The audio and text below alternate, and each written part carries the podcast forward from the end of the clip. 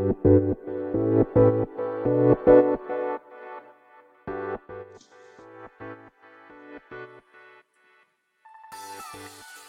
い、始まりました。本を読んでは独り言ラジオ。私、変な髪型をしたポンコツ薬剤師こと町田和俊でございます。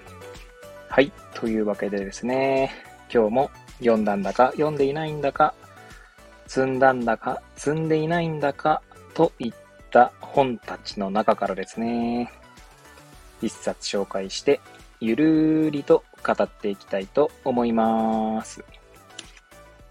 はい。今日ですね、紹介する本はと行く前にですね、まあ、いつもとサムネイルの写真のですね、まあ、背景が 異なっているんですけれども、いつもと違う、まあ、部屋で収録しておりますので、はい。まあ、そんなこともあって、床の色が違うんですよね。いつも床に本を置いてですね、まあ一枚写真を撮りますので、はい。まあ、そんな どうでもいい情報を最初に 挟んでおきながら、はい。で、本日紹介する本ですね。はい。で共依存とアディクション。心理、家族、社会。えー清水真二さんの、え本でございます。こちら。2001年4月27日初版発行。えー、これはなんだ？売風館っていうんですかね、これは。はい。だと思います。はい。売風館のえー本でございます。こちらなんですけれども、えー、まあこちらをですね、今日は、まあ、紹介しようと思うんですが、えー、いつものようにですね、まあ、この本と出会ったきっかけ、えー、そして、まあ、見出しじゃねえや、目次やら、まあ、帯やらの文言から、えー本を紹介して、まあ、最後、独り言といきたいと思います。はい。で、まずこの本と出会ったきっかけなんですけど、この本はですね、まあ、Amazon の中古で購入したんですね。で、もう2年ぐらい前ですかね。2年前言い過ぎか ?1 年前ぐらいかなはい。で、まあ、このタイトルにあるですね、まあ、共依存とか、あとね、アディクションっていうことについてちょっと学びたいなと思って、まあ、えー Amazon で、そのキーワードを入れてですね、まあ、検索していたら、まあ、この本が引っかかり、で、中古でいくらだったかなちょっと記憶にないんですけど、はい。まあ、ちょっと面白そうだなと思って買ったというところでございます。えそして買って積んであったというところですね。はい。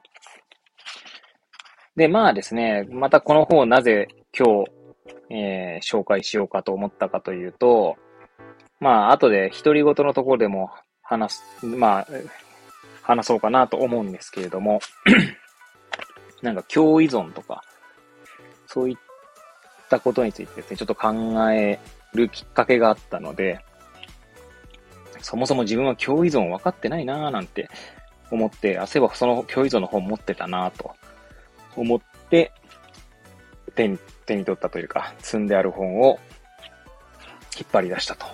いうところでございます。はい。では、目次とかですね。まあ、あと帯がないので、まあ、古本ですのでね。帯がないので、まあ、表紙の内側のね、カバーっていうんですか？カバーの内側の文言なりから、まあ、本を紹介していきたいと思います。まずカバーの内側ですね。えー、ちょっと本文の多分要約的な、要約じゃないですかね、紹介文みたいなのが書かれておりますので、そちらを紹介したいと思います。アディクションとは、物、人、活動に対する脅迫的な繰り返し行動をとること、そしてこのことによって本人や周囲が問題を抱え込むことである。アルコールや薬物などのものに対してだけでなく、最近ではギャンブル、ショッピング、インターネットや携帯などの行動活動から恋人、夫婦、親子関係、ストーカー、ドメスティックバイオレンス、児童虐待などの人間関係に至るまでアディクションとしてクローズアップされている。本書はこのうち人間関係へのアディクションとしての共依存及びアダルトチルドレンの問題を中心に取り上げ、これらを心理、家族、社会の視点から総合的に論じた初めてのものである。理論ばかりでなく、実際の症例をもとに具体的に援助活動の実際をわかりやすく解説する。また、共依存概念の発祥の地であるアメリカ社会での女性、なんだこれ。私癖か？ちょっと読めないですね。まあいいや、その方への地域援助モデルと最近の展開、動向も紹介する。専門家はもとより、実践に携わっているカウンセラーや医師、看護婦、また人間関係に関わる援助活動を行う人々にとっても、なんだこれ、高固な書である。良い、えっ、ー、と、良いというか好きに、えー、個人の子と書いて、高固なんですかね、これ。ちょっと読め ない。後で検索します はい。と書いてありますね。はい。では、目次の文言ですね。紹介していきたいと思います。まずこの本はですね、うんと作品が終わるのが305ページなので、まあ、305ページの本なんですけれども、えー、そちらがですね、最初、橋書きから始まり、えー、橋書きを終えると、目次が出てきてですね、えー、目次は、えー、序章、1章、2章、3章でいって、8章までありますね。全、まあ、序章を入れると9章ですか？はい。では、目次の文言ですね、読み上げていきたいと思います。序章、共依存論議の整理に向けて、え、こちらは 4, つの見出しから、え、構成されております。1、アディクション概念の復活。2、共依存論議の2つのレベル。3、共依存スペクトラム。4、日本における共依存アダルトチルドレン論議。アダルトチルドレンがうまく言えませんね はい。一章、家族と共依存。えー、こちらは6つの見出しで、えー、構成されております。はい。ちょっとアクシデントがあってですね、中断しておりましたけれども、えー、確か一章の目次でしたかね。えー家族と共依存、えーこちらは6つの、え見出しで構成されております。1、妻たちのおかしさ。2、アルコール依存症家族の研究の奇跡。3、共依存論議の展開。強アルコホリクスから共依存へ。4、共依存論議の新局面。フェミニズムからの共依存論批判。5、物語としての共依存論議。6、物語の相対化。社会文化的要因の考慮。えー、2章ですね。2章は、共依存物語と臨床的援助活動。はい。えー、またまた軌道修正したいと思います。え見出しの文言は読まずに、章のタイトルだけ紹介していきたいと思います。え3章、臨床から見た共依存、アダルトチルドレン問題。え4、これは何て読むんだ？なんか ASTWA、BDIM、なんか多分略称がありそうなんですけど、まあ略称なのか、これは。まあ、その二つを通してみる共依存の実像。そして、5章、アディクション、共依存の社会的構築。はい。え6章、アディクションと現代社会。7、女性、このさっき読めなかった思考かな？じゃないな。癖とかですかね。まあ、えー、その回復者に見る共依存問題と文化的コンテクスト。そして8章ですね、最後の章。アメリカにおける共依存研究の展開と最近の動向とあります。はい。ということで、目次の文言を紹介してまいりました。はい。えー、まあいろいろですね、まあアクシデントがありまして、えー、ちょっとまた声を小さめで やっておりますけれども、はい。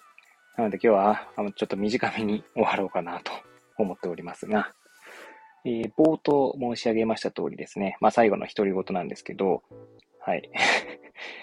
だいぶテンパっておりますけれども、えー、その冒頭申し上げた通りですね、まあきっかけですね、のところも言いましたけど、今日ですね、私が職場で、まあ出会った、まあ事例というか、まあそういったものでですね、改めて共依存ということをですね、なんていうんですかね、共依存かどうかというところも定かではない中で、共依存という言葉が、まあ、フラッシュバックしてきたんですね。はい。一度聞いたことがある言葉だと。その程度のレベルです。なので、共依存の定義もちゃんと理解していないですし、なんとなくのイメージしか持っていないと。そんな中ですね。まあ、そんな状態だったんですけども、まあ、なのでこの本を手に取ってみようと思って、今回の、まあ、収録に至っているわけでございます。はい。でですね、まあ、その出来事というのが、まあ、あの、認知症とされている、まあ、母親、確か90歳代ですかね。と、あと娘さん、60歳代、そろそろ70になるかなっていうぐらいの年齢の娘さんで2人で暮らしているんですけれども、えー、結構ですね、そう、なんていうんですかね。まあ、娘さんが結構、その、母親のことを、まあ、なんて言うんでしょうね。まあ、怒鳴ったりとか、まあ、しているんですね。まあ、それはですね、結局、うん、な、娘さんの方も、まあ、60代後半、そろそろ70歳になるということで、まあ、だんだん体力的にもですね、まあ、余裕がなくなってくるわけですね。そんな中で、まあ、母親の認知症というか、まあ、認知機能が衰えることで、まあ、様々な、えー、出来事が、まあ、日々起こっていると。で、まあ、そういう中でですね、まあ、娘さんのその予想の範疇を超える出来事があると、まあ、怒鳴ってしまうとかっていうことが起こっているんですね。で、でもですね、母親の方もですね、やっぱ娘にこう気を使ったりとか、あとは、その娘さんを頼っているところがあって、なんで娘さんがいないとですね、こうちょっとこう不穏になったりするんですよね。なんで、まあもしかしてこれって、この共依存みたいな関係にあったりするのかなと。そのあれです、共依存というのは共に依存すると。依存し合うっていう意味なのかなと。その言葉からですね。まあ、想像して、母親も娘に依存して、で、娘さんもですね、母親のことを、まあ、その、なんて言うんでしょうね。まあ、怒鳴ったりすることで、ある種性、なんつうんだろうな。うーん。